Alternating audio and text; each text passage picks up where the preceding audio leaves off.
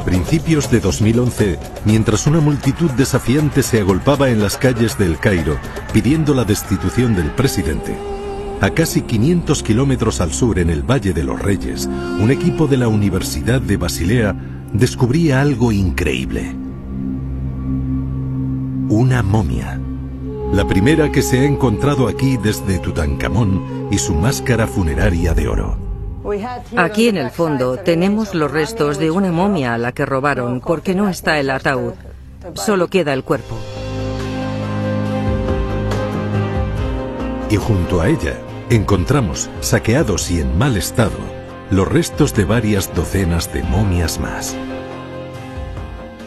Ha sido muy emocionante. Espero que sigamos y que encontremos más tumbas. Con la ayuda de una potente y nueva tecnología, Vamos a revelar estos mundos pasados y la vida y amor del gran faraón de Egipto, el abuelo de Tutankamón, Amenhotep III. Estos son los secretos y tesoros del Rey Sol de Egipto.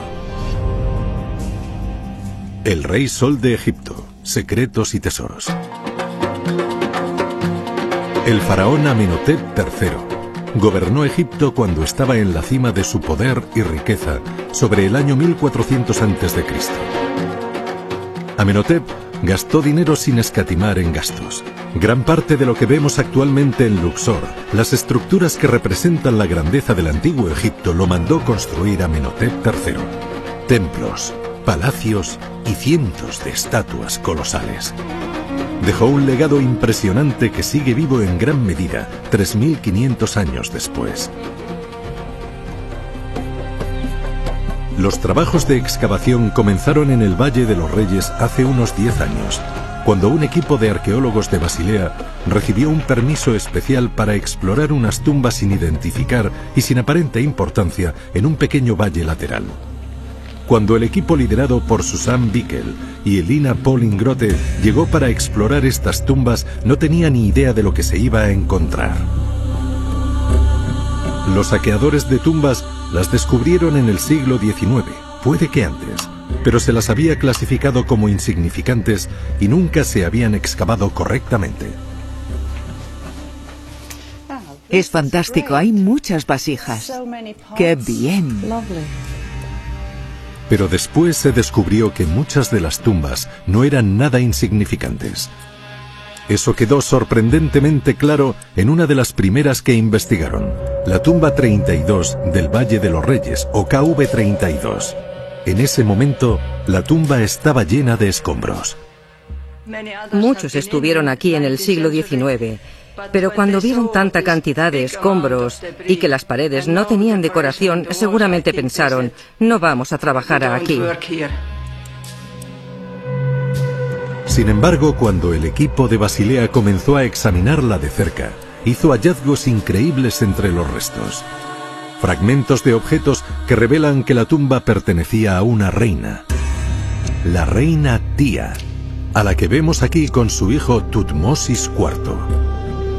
La reina tía era además la abuela del gran faraón Amenhotep III. Menudo descubrimiento. Descubrir que esos escombros podrían contener material muy importante y que nos podrían dar mucha información fue el punto de inicio que atrajo la atención sobre este tipo de tumbas. Si la KV-32 perteneció a la reina tía, ¿A quién pertenecerán el resto de las tumbas supuestamente insignificantes? ¿Es posible que todas las tumbas de este valle lateral de la necrópolis real pertenezcan a otros miembros de esta familia?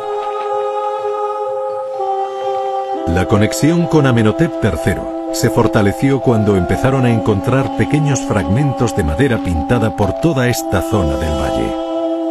En muchos de esos fragmentos se ven referencias a Amenhotep III.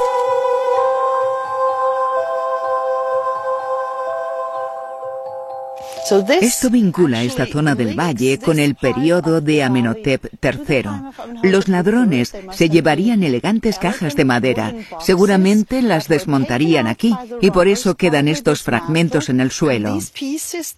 Aquí hay uno muy bonito con el nombre de Amenhotep III. La cartela sigue aún muy visible. Aquí hay otro fragmento completamente decorado con los nombres de Amenhotep III. El equipo sospecha que este pequeño valle podría ser el lugar de entierro familiar del gran faraón. Los egiptólogos conocen bien a Amenhotep III, pero hay otros faraones que le hicieron sombra.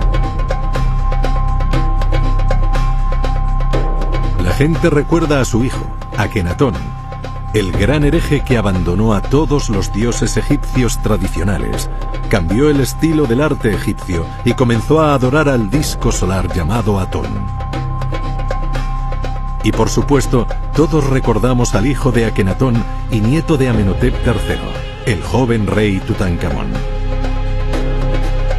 Hizo poco como soberano, salvo restaurar la vieja cultura egipcia pero el descubrimiento en 1922 de su tumba prácticamente intacta y llena de tesoros increíbles asombró al mundo. Amenhotep III en comparación tiende a permanecer olvidado, aunque reinó durante un periodo conocido ahora como la época dorada. Heredó un imperio que ya llevaba en pie más de 100 años cuando él accedió al trono. En la mayoría del imperio imperaba la paz. Amenhotep III pocas veces tuvo que enfrentarse en batalla. En vez de luchar, pudo disfrutar de los beneficios que le entregaban los súbditos de su imperio. Hasta él llegaban tributos de todo tipo, incluidas grandes cantidades de oro desde Nubia. Con todas estas riquezas, la ciudad ahora conocida como Luxor, situada en el corazón del imperio de Amenhotep III, se transformó. Mientras el equipo de Basilea continúa sus excavaciones en un valle ubicado en un lateral del Valle de los Reyes, sospecha que está en una zona utilizada por la familia de Amenhotep III. En 2011, ya estaban listos para investigar otra tumba olvidada durante mucho tiempo, la KV-40. Aunque se exploró por primera vez hace mucho, no hay nada visible actualmente salvo un pequeño hoyo en el suelo. No hay registro alguno y es imposible saber qué hay ahí. Empezamos a excavar y enseguida nos dimos cuenta de que era una tumba muy profunda. Teníamos que adentrarnos más y más. Al excavar en el hoyo, descubrieron que al final había un pasillo. Este hallazgo iba a necesitar mucha más investigación. Comenzaron las preparaciones para cubrir la entrada de la tumba para protegerla de ladrones.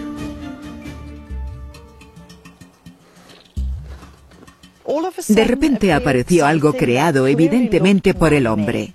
No queríamos llegar a conclusiones precipitadas, ni pensar ni soñar que podría ser una tumba. Lo único que veíamos eran tres esquinas de una estructura creada por el hombre. El momento de este nuevo hallazgo no podría ser peor, ya que coincidió con el inicio de la Revolución Egipcia. Era 25 de enero. Cuando informamos a las autoridades, vinieron a verlo y nos dijeron, puede que sea algo, puede que contenga algún tesoro, pero ha comenzado la revolución. Es imposible seguir excavando y encontrar algo importante. Tuvimos que cerrarlo todo y protegerlo bien.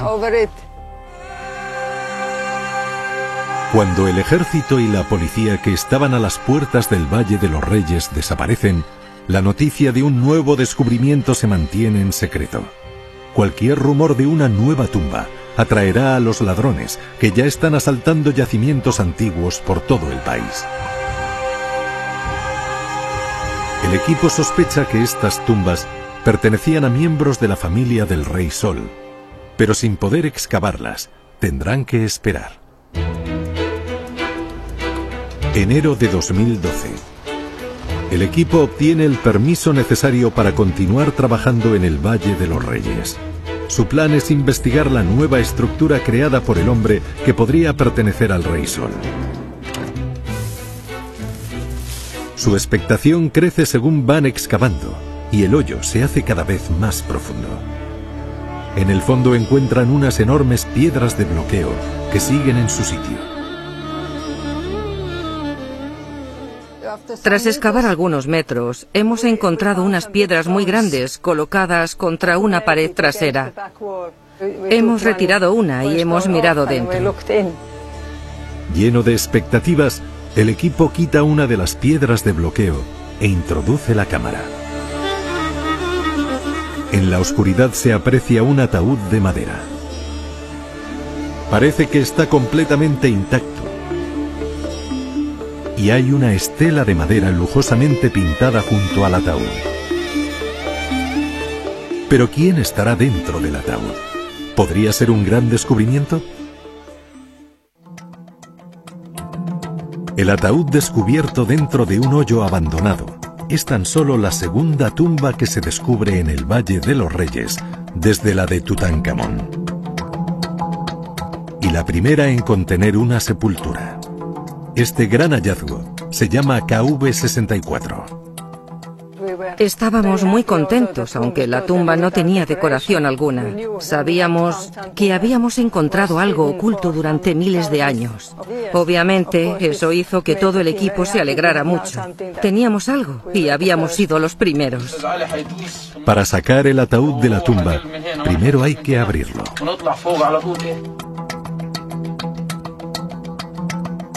Dentro hay una pequeña momia intacta.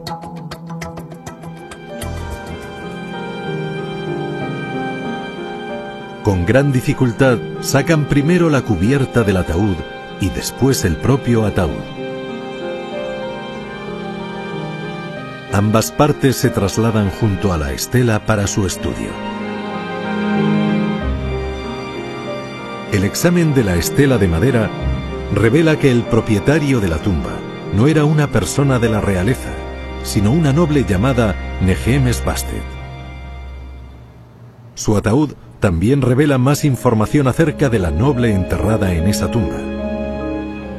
Los jeroglíficos del exterior del ataúd explican que Nehemes Bastet era una cantante de Amón. Como muchas mujeres nobles, participaba en ceremonias llevadas a cabo en el templo de Karnak. El ataúd, sin embargo, plantea una duda. Su estilo data de la segunda dinastía, unos 400 años después de la época de Amenhotep III. ¿Por qué esta sepultura posterior está entre las tumbas relacionadas con Amenhotep? El equipo decide examinar la momia. Para ayudar con el examen, un equipo vuela desde Zurich con un equipamiento de rayos X muy avanzado. Esta máquina debería producir imágenes de la persona del interior a través de la envoltura de la momia e incluso a través de la madera del ataúd. No podemos sacar la momia del ataúd porque está pegada con resina. Por eso tenemos que intentar tomar las imágenes de rayos X a través de la madera. La madera es bastante gruesa, pero estoy convencida de que obtendremos buenas imágenes. Por los lados ya será seguramente un poco más difícil. La máquina concentra un haz de rayos X a través de la momia hacia un sensor electrónico que hay debajo y que sustituye la película de rayos X. El sensor envía una imagen instantánea al ordenador. ¿Lograrán buenas imágenes a través de la madera y los vendajes? ¿Qué tal? Es increíble que pueda crear imágenes tan buenas a través de la madera. Tiene una calidad de imagen buena. Estoy muy satisfecha con la calidad. La imagen de la cabeza de la momia es excelente. Después van bajando por el cuerpo hasta la cadera. Quieren confirmar que se trata de una mujer. Es una mujer. Sí, tienes toda la razón. A mí me parece una mujer. No hay partes masculinas en esta zona de las caderas. Pero ¿cuántos años tenía cuando murió? Un escáner de rayos X de los dientes podría responder esa pregunta. Para ello, intentan obtener una imagen de rayos X más difícil a través de dos capas de madera. Mirad, aquí está. A pesar de ser una foto lateral, la imagen es buena. Sigue teniendo todos los dientes. Sí. Parece que la mujer tenía la dentadura completa y aún no le habían salido las muelas del juicio, por lo que no es tan mayor como pensábamos que sería. La imagen es mejor de lo que esperaban y revela que Nehemes Bastet era una mujer que tendría unos 20 años. El equipo espera poder devolverla a su tumba. Prefiero que vuelva a su tumba y pueda descansar en paz de nuevo durante otros 3.000 años más. Ya veremos, ya veremos. El ataúd ha sido un hallazgo importante, pero al equipo le interesa lo que podría seguir estando dentro de la tumba. ¿Es realmente la tumba KV-64 muy posterior? Quieren seguir excavando. Mientras quitan los escombros de la tumba, empiezan a encontrar objetos de la época de Amenhotep III, la decimoctava dinastía. ¿Es la pieza del puzzle que faltaba y que estaban buscando? Oculto detrás de la zona en la que estaba el ataúd de Nehemes Bastet, hay una montaña de restos. Al seguir con la búsqueda, el equipo encuentra más objetos de una sepultura anterior de la decimoctava dinastía. Hemos excavado hasta el nivel inferior y aquí es donde hemos encontrado muchos objetos de la decimoctava dinastía. Tenemos este ojo incrustado, muy bien hecho, la piedra negra en la blanca. Otro objeto que es de la decimoctava dinastía es este pequeño vaso de cristal. Ahora está restaurado. Antes estaba hecho añicos. Es algo que no tienen todas las sepulturas. El cristal era algo muy, muy nuevo en esa época. Lo que también hemos encontrado, aunque muy rotos, han sido fragmentos de vasos cánopos. Había dos vasos cánopos con restos humanos. Estas cabezas son dos de los mejores ejemplos de las cabezas que se incluían en el equipo de aquella época. Puede que daten del comienzo del reino de Amenhotep III. Esas cabezas parecen pertenecer a un hombre, pero representar mujeres como si fueran hombres no era algo extraño en el antiguo Egipto. Al final, emergiendo de entre los escombros, encuentran los restos de una momia de la decimoctava dinastía. Aquí en el fondo tenemos los restos de una momia a la que robaron ya que no tiene ataúd. Solo queda el cuerpo. Y de repente hallan la primera pista sobre el nombre del propietario de la tumba. Esta pequeña placa de madera no está completa. Solo contiene la mitad del texto. Aquí tenemos la inscripción. Es bastante clara. Pone, la hija del rey, Satya. En la vigésimo segunda dinastía, Nehemes Bastet reutilizó una tumba muy anterior. Su ocupante original parece ser una princesa de la época de Amenhotep III llamada Satya. Esto sí es un gran descubrimiento. En el Valle de los Reyes, el equipo de Basilea ha encontrado dos nuevas tumbas que creen que pertenecieron a miembros de la familia de Amenhotep III. La primera de estas tumbas, nombrada hace poco como la KV-64, parece pertenecer a una princesa de aquella época desconocida hasta ahora llamada Satya. Junto a ella hay una tumba mucho más grande, la KV-40, que aún no se ha excavado y sigue siendo un misterio. Ya han descubierto que el hoyo en el que estaba la tumba lleva a un pasillo. Ahora pueden investigar qué se esconde ahí abajo. La primera vez que accedimos al hoyo, todo el pasillo estaba lleno de arena y escombros.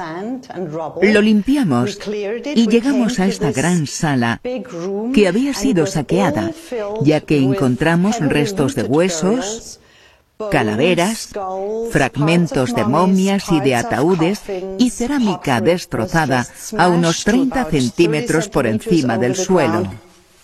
Hay cuatro salas en un estado muy similar. Es evidente que los saqueadores han causado un daño terrible. El techo está totalmente negro. En este lugar hubo un incendio muy intenso. Tuvo que hacer mucho, mucho calor. Por eso la caliza está totalmente ennegrecida, aunque en el suelo la temperatura no fue tan alta, porque el fuego no duró mucho. Pero los fragmentos de los objetos estaban muy diseminados y cubiertos de hollín en muchos lugares. Un primer recuento indica que se trata de las momias de más de 30 adultos, así como de varios niños. Es un hallazgo increíble. ¿Más de 30 personas en una misma tumba? Es algo que nunca se había visto, por lo que el equipo se plantea una pregunta obvia. ¿Quiénes eran todas estas personas? ¿Podrían estar conectadas con la princesa que encontraron en la tumba adyacente? La monumental tarea de descubrir quiénes eran estas personas se complica por el hecho de que también han hallado fragmentos de cartonaje, un material parecido al papel maché, empleado para máscaras funerarias en la segunda dinastía, 400 años después de Amenhotep III. Es obvio que reutilizaron esa tumba posteriormente.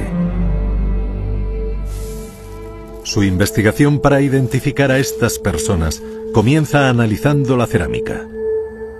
El suelo de la tumba está lleno de fragmentos de cerámica destrozados y quemados.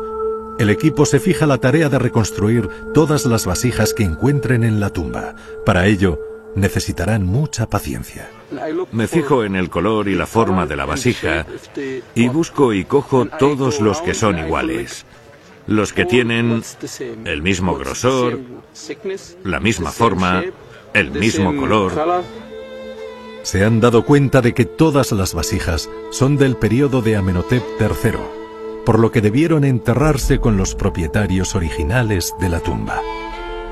Y algunas de ellas tienen inscripciones con nombres, los nombres de las personas junto a las que se enterraron. Algunos de los fragmentos han revelado la identidad de sus dueños. Aquí pone hija real, hija real. Estamos tratando con una princesa. Y aquí viene su nombre, se llamaba Nefer Unebu. Montar de nuevo estas vasijas es el rompecabezas en 3D más difícil posible. Tardan varias temporadas en reconstruir todas, pero al terminar tienen los nombres de 30 personas.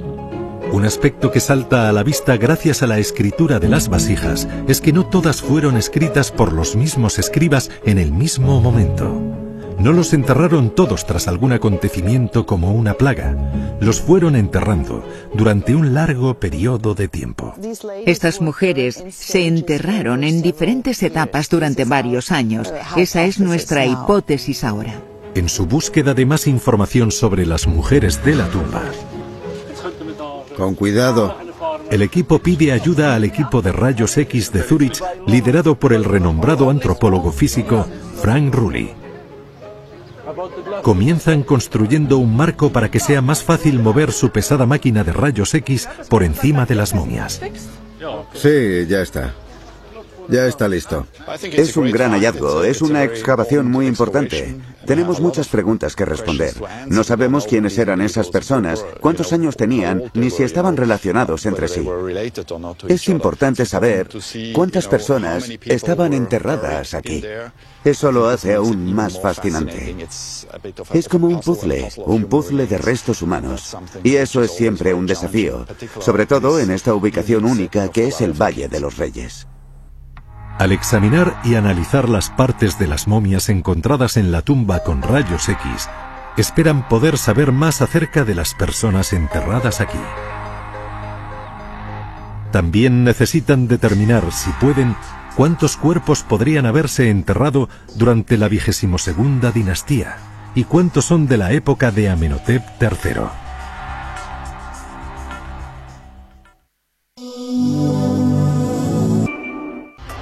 Renombrado antropólogo físico Frank Rulli está ayudando al equipo a identificar las misteriosas momias. Su plan es llevar estas imágenes de rayos X a Suiza y analizarlas para descubrir todo lo que puedan acerca de estas personas. Su edad, su sexo, cualquier conexión familiar y también cualquier enfermedad que pudieran haber sufrido. En esta pantalla estamos viendo un corte lateral de un cráneo. Vemos los dientes y que aún los tiene todos. Y eso nos da mucha información del estado de salud de este individuo. Eso nos permite evaluar rápidamente a esta persona, que era con toda seguridad una mujer. Su primera valoración es que habría más de 60 momias en la tumba y que la mayoría de ellas eran mujeres. Pero ¿cuál podría ser el vínculo entre esas mujeres?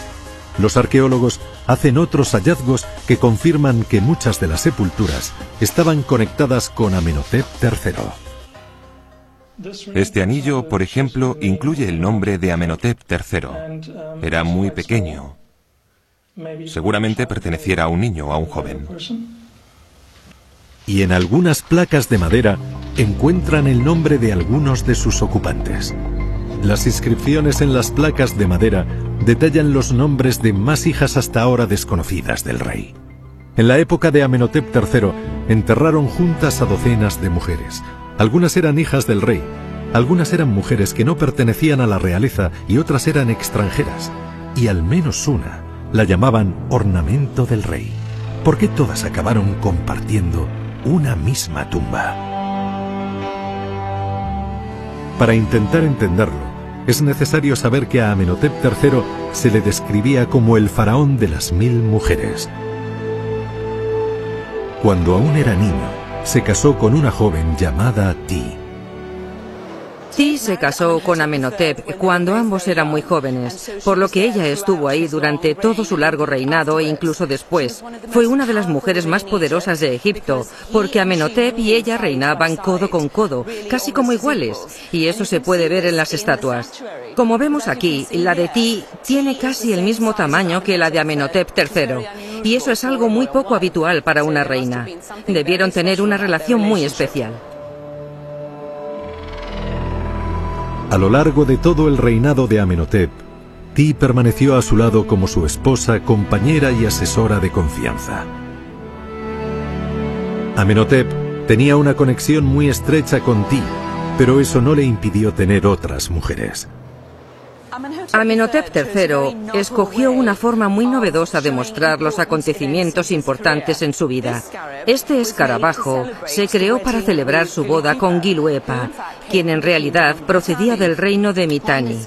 En este escarabajo se describe cómo él y la reina Ti dieron la bienvenida a Giluepa cuando llegó desde Mitanni y que no vino sola.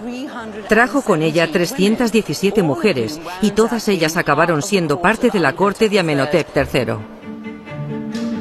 Muchos egiptólogos se refieren a las mujeres en la corte del faraón como su harén.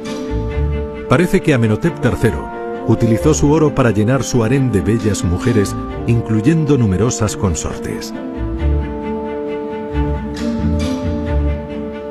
A finales del siglo XIX se descubrió un importante archivo de casi 400 tablas de arcilla en Amarna, Egipto. Las tablas contienen escritura cuneiforme y revelan la extensa red de comunicación que existía entre los estados, así como los pensamientos de Amenhotep. Estas tablas de arcilla son una fuente increíble de información acerca del reino de Amenhotep III. Las cartas de Amarna son correspondencia diplomática que habla sobre tácticas diplomáticas, lo que significaba básicamente saber casarse bien. Amenhotep se casó con las hijas de muchos reyes de Babilonia o de Mitanni, por ejemplo, y en sus cartas escribe, me gustaría tomar a una de sus hijas como esposa. Y alguien responde, creo que el oro egipcio es como el polvo, por lo que, si me envía parte de su oro en polvo, yo le enviaré a mi hija.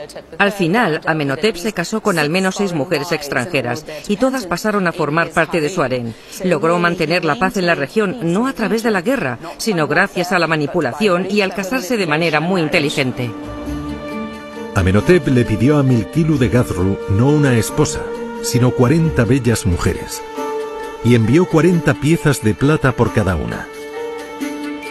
En vista del precio, escribió a Milkilu, más vale que sean bellas y no tengan defectos.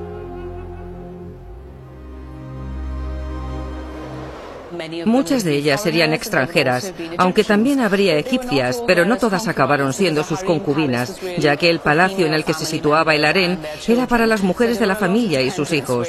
Hubo muchas súbditas que seguramente no desempeñaron ningún papel sexual, aunque sí había muchas mujeres ahí. ¿Sería esa la respuesta?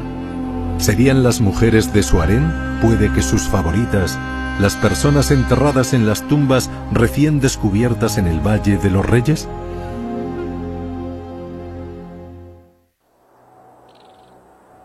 Aquí, en el Valle de los Reyes, los cuerpos de mujeres descubiertos en la KV-40 podrían ser miembros del harén del Rey Sol. Los nombres de estas mujeres parecen apoyar la idea. Las mujeres del harén del rey vivirían en áreas especiales del Palacio Real. Apenas queda nada de los antiguos palacios egipcios, excepto aquí, en Malcata, a las afueras de Luxor. Este fue uno de los grandes proyectos de construcción de Amenhotep III en la zona. Peter Lacobara, líder adjunto de la excavación, le está mostrando el palacio a Marín Yoyot, que estudia arenes egipcios. Como todos los palacios, este se construyó con ladrillos de barro, no con piedra como los templos. Por eso quedan tan pocos. Es una construcción enorme, más grande que el Palacio de Buckingham y que la Casa Blanca. Es impresionante.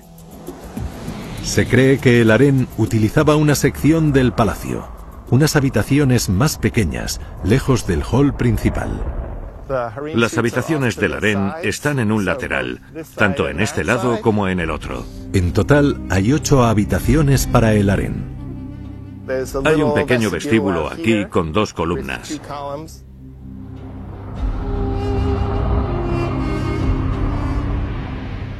Probablemente hubiera un pequeño baño en la esquina.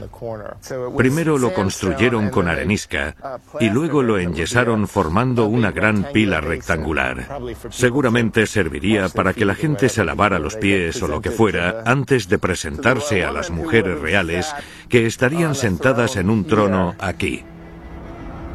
Las mujeres reales importantes, fueran quienes fueran, todas tenían su propia sala de recepción pequeña en la que recibían visitas. Probablemente las mujeres extranjeras del rey recibieran envíos de sus respectivos países. El palacio era muy lujoso. Esta era seguramente la mejor vida que una mujer podía tener en el antiguo Egipto, ya que lo tenían todo. Era un lujo que solo podían disfrutar las mujeres del harén.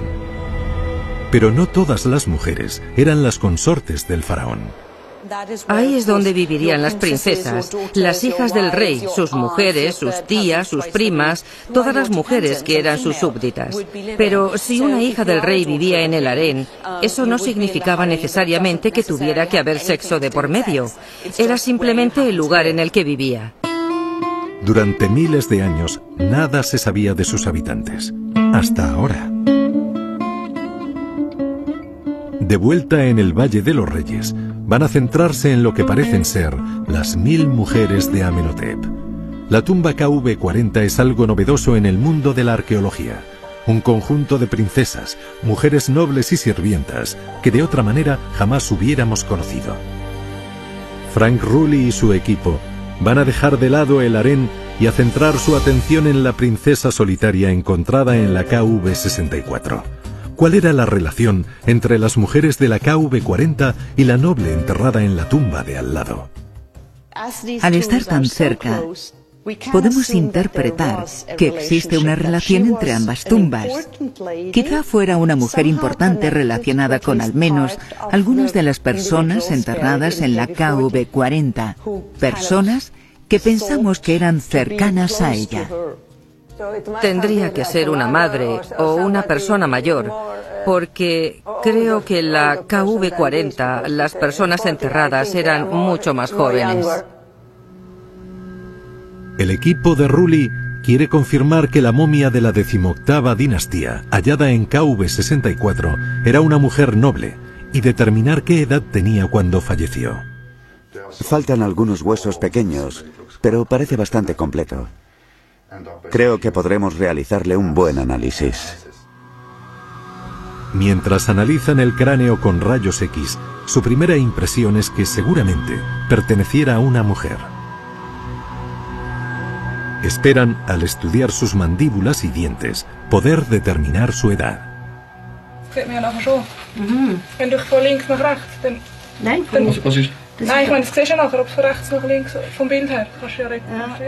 Parece ser una mujer adulta de más de 25 años y en general parecía gozar de buena salud, algo normal en una mujer joven.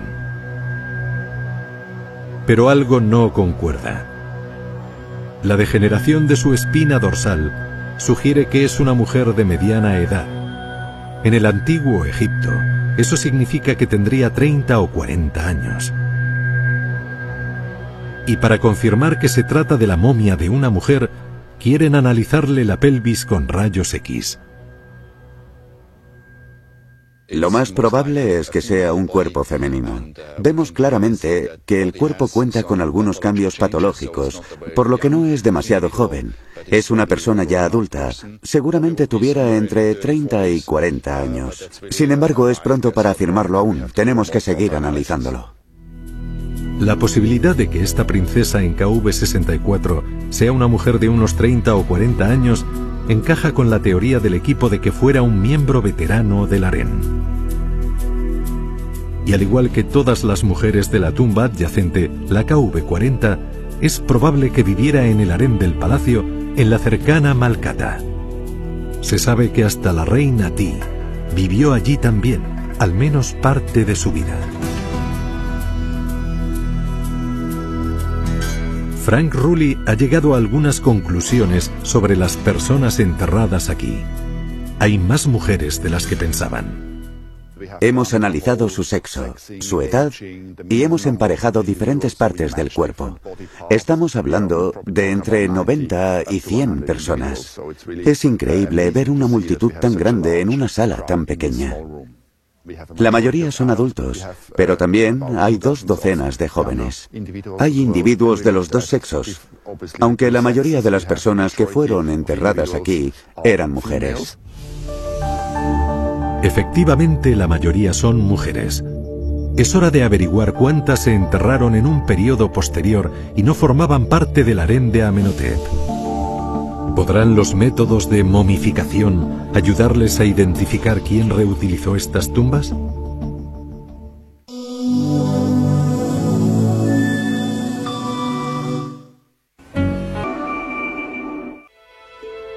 Frank Rulli, un antropólogo físico de renombre internacional, intenta averiguar la época de las momias de la KV-40. Rulli le ha pedido ayuda a Salima Ikram, Salima es una experta en momificación y puede ayudarles a distinguir las momias de la decimoctava dinastía, las de la época de Amenhotep III, de las posteriores de la vigésimo o vigésimo dinastía. Enseguida determinan que hay diferentes tipos de momificación. Vemos básicamente dos tipos de momificación distintos. Es genial ver que bajo la piel tienen este tipo de relleno, este material pardusco, por todas partes.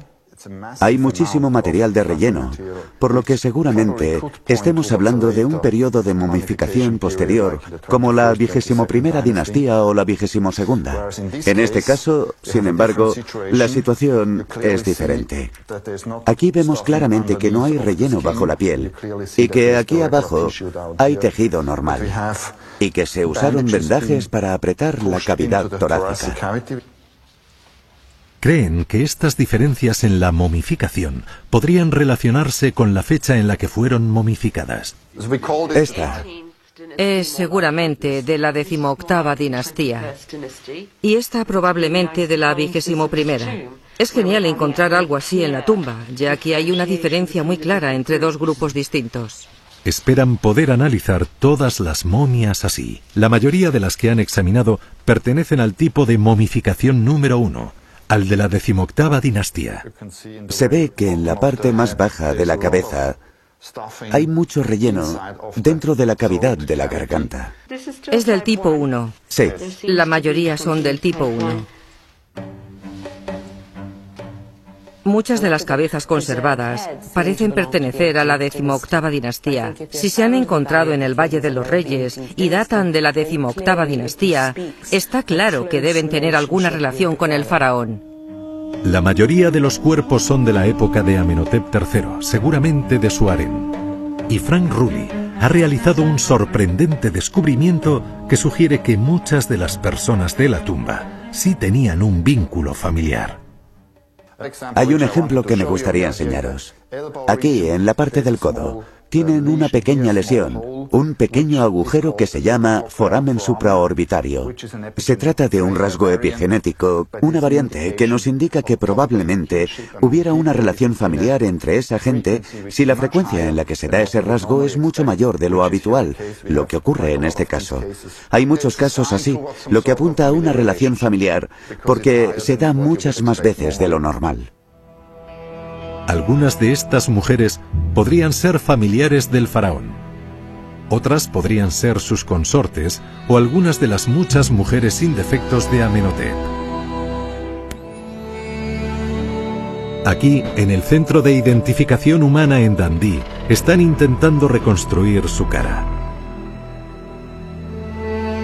Al emplear una serie de fotografías, es posible crear en el ordenador un modelo tridimensional completo de su cabeza.